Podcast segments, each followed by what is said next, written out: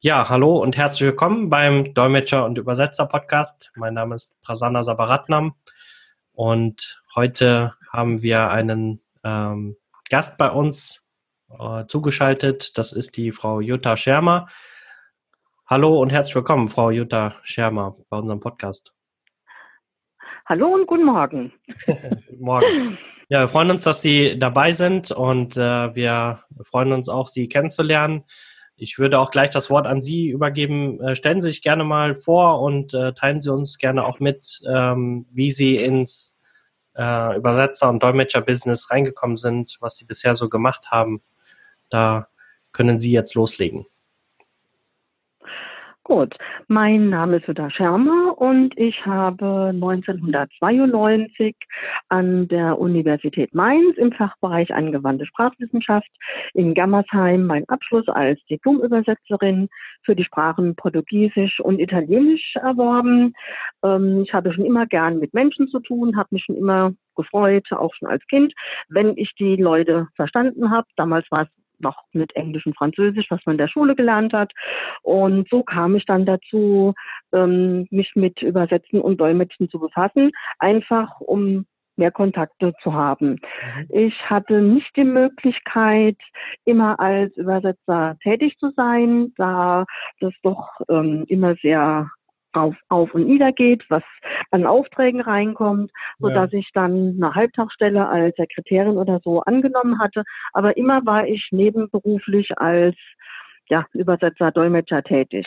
Mhm. Ähm, ja, es sieht so aus. Ich habe dann für verschiedene Firmen Verträge und sonstige Sachen übersetzt, aber hauptsächlich auch für Privatpersonen, ähm, die dann auf mich zukamen, weil sie eben ja oft ähm, ja zum Heiraten ja. Ja, das heißt, dann musste ich im Vorfeld übersetzen. Das waren dann die ähm, verschiedenen Dokumente, die sie gebraucht haben. Mhm. Und dann musste ich gleichzeitig dann dolmetschen ähm, auf dem Standesamt für Aufgebot bestellen und die Eheschließung. Ich bin auch öfters bei Polizei und Gericht tätig. Mhm wo ich dann zum Dolmetschen meistens herangezogen werde.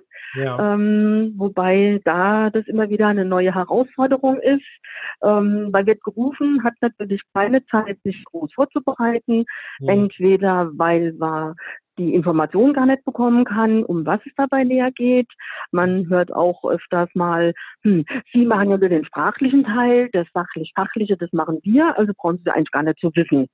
Das ist dann so etwas, wo man dann erstmal schluckt, ja. weil man damit oft nichts groß anfangen kann, aber gut, man geht dann halt hin und muss der Sache dann Herr werden. Ähm, da ist dann auch immer so die, die große Herausforderung. Ähm, gerade so im Portugiesischen ist es so, dass die Personen oft ähm, vom Hundertstel ins Tausendstel kommen und mhm. die Polizei und das Gericht wollen eben eine knappe, einfache Antwort. und dann ist es oft schwierig, so sachlich neutral zu bleiben, was man natürlich ja. sein muss. Ähm, weil auf der einen Seite, ja, ist ganz klar, soll die sachliche Aufklärung sein und andererseits fühlen die Personen sich immer so genötigt, weit ausschweifend mhm. und dann für Sympathie heischend alles groß zu erzählen. Ja, und dann war ich dann auch auch, jawohl. Wie gesagt, und das ist dann immer so eine schöne Radwanderung ja. dass man dann eben das wiedergibt, ohne irgend, äh, also wertneutral wiedergibt, was die Personen in bei, auf beiden Seiten eben von sich geben oder wissen möchten. Mhm. Ja, das ist sicherlich ja. auch eine Herausforderung dann, ne? als Dolmetscher sich dabei zu konzentrieren auf das Wesentliche, auf die Kerninformationen und das dann auch in beide Richtungen zu übertragen. Da die Konzentration zu bewahren, ist natürlich immer eine Herausforderung. Jawohl, und je länger so eine Sitzung dann geht, ja, kann es auch schon ganz interessant werden, ja. und man ja. muss immer hochkonzentriert dabei bleiben. ja, das stimmt. Und auch, was Sie gesagt haben, mit äh, Informationen vorab zu beschaffen für den Dolmetscher, damit er sich ausreichend vorbereiten kann, das ist natürlich, da ist überall Bedarf. Äh, viele denken, dass äh, Dinge, die vertraulich sind, nicht für den Dolmetscher bestimmt sind aber ja, um ein eine, fachgerechte Übersetzungen zu vollbringen, ist es manchmal schon notwendig, ähm, auch die, das Fachvokabular und auch die Informationen zu bekommen, äh, was ja dann auch vertraulich behandelt wird. Das ist ja selbstverständlich bei einer Dolmetscher- oder Übersetzertätigkeit. Und das wissen viele Kunden äh, natürlich äh, nicht immer und denken, okay, dass die Informationen möchte ich nicht preisgeben, wobei das dann beim Übersetzen eh dann preisgegeben wird. Ne? Nur dann ist genau, also spätestens dann, wenn man dann ans Eingemachte geht, ja, wenn man dann halt in der Konferenz oder so sitzt, dann ähm, ja, muss ja doch alles auf den Tisch. Aber da kann man ja dann sagen, beziehungsweise wir Dolmetscher und Übersetzer berufen uns dann ja auf unsere oder Vereidigung. Das heißt, ähm, alles das, was wir erfahren, äh, wird nicht weitergeleitet an Dritte. Das bleibt im, im Raum, oh. wo wir das erfahren und dann hat sich das. Ja, das ist auf jeden Fall ist auch ein Ehrenkodex dann. Ja, und das ist ja auch eine gute Info für Kunden, die zuhören, dass die auch wissen, dass ähm, es nicht darum geht, um irgendwelche Informationen preiszugeben oder ähm, zu veröffentlichen, sondern es geht einfach nur darum, das professionell durchzuführen, vorzubereiten, so dass beide Seiten auch ähm, eine professionelle Übersetzung oder Verdolmetschung bekommen können. Ne? Und darum geht's ja im, im Endeffekt. Für denjenigen, für den sie dolmetschen, sind Sie ja quasi der Ansprechpartner, weil er nur Sie versteht. Für den Polizeibeamten sind Sie der Ansprechpartner, weil der Polizeibeamte nur Sie versteht, ja. nicht den äh, äh, Verhörten. Und daher ist es natürlich wichtig, dass äh, auch die Informationen äh, zum Vorbereiten dann auch zur Verfügung gestellt werden. Ne?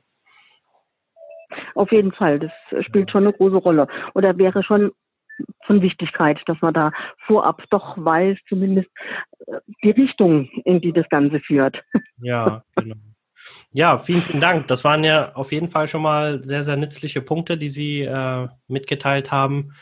Und äh, die sind sicherlich auch ähm, vonnöten, weil wir hören das auch immer wieder mit Vorbereitungsmaterialien, dass da sparsam umgegangen wird von Seiten des Kunden, ja, sehr. Steht auch manchmal nicht die Aufklärung. Ne? Viele wissen nicht, warum das notwendig ist, warum das wichtig ist. Und dazu ist ja dieser Podcast-Kanal da, damit auch äh, das Empfinden dafür geschärft wird für alle Seiten, nicht nur für die Kunden, aber auch für die Dolmetscher und Übersetzer. Und äh, das waren auf jeden Fall sehr, sehr nützliche Punkte, die Sie mit uns teilen konnten, Frau Schemmer. Vielen Dank.